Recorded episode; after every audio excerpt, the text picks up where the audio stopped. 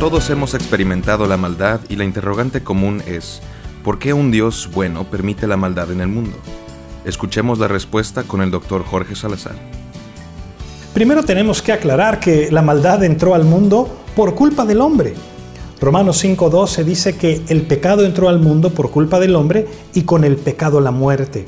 Obviamente la maldad.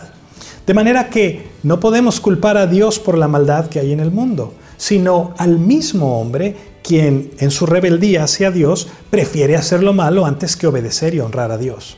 Ahora, ¿por qué Dios lo permite? Sencillamente porque nos ha dado la libertad de escoger hacer lo bueno o hacer lo malo. Nosotros no somos títeres de Dios y Él no va a forzar nunca nuestra mano.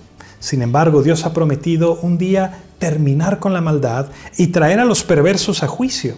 De hecho, el Salmo 7.11 dice que Dios está airado contra el malvado todos los días. La única razón por la que los malvados no son exterminados de la faz de la tierra es porque Dios es un Dios paciente, que les da la oportunidad de arrepentirse de su maldad y, al reconciliarse con Él, vivir una nueva naturaleza, la naturaleza de Cristo. Si quieres más información, te recomiendo que leas el Salmo 37. Seguro será de gran bendición. Que Dios te bendiga.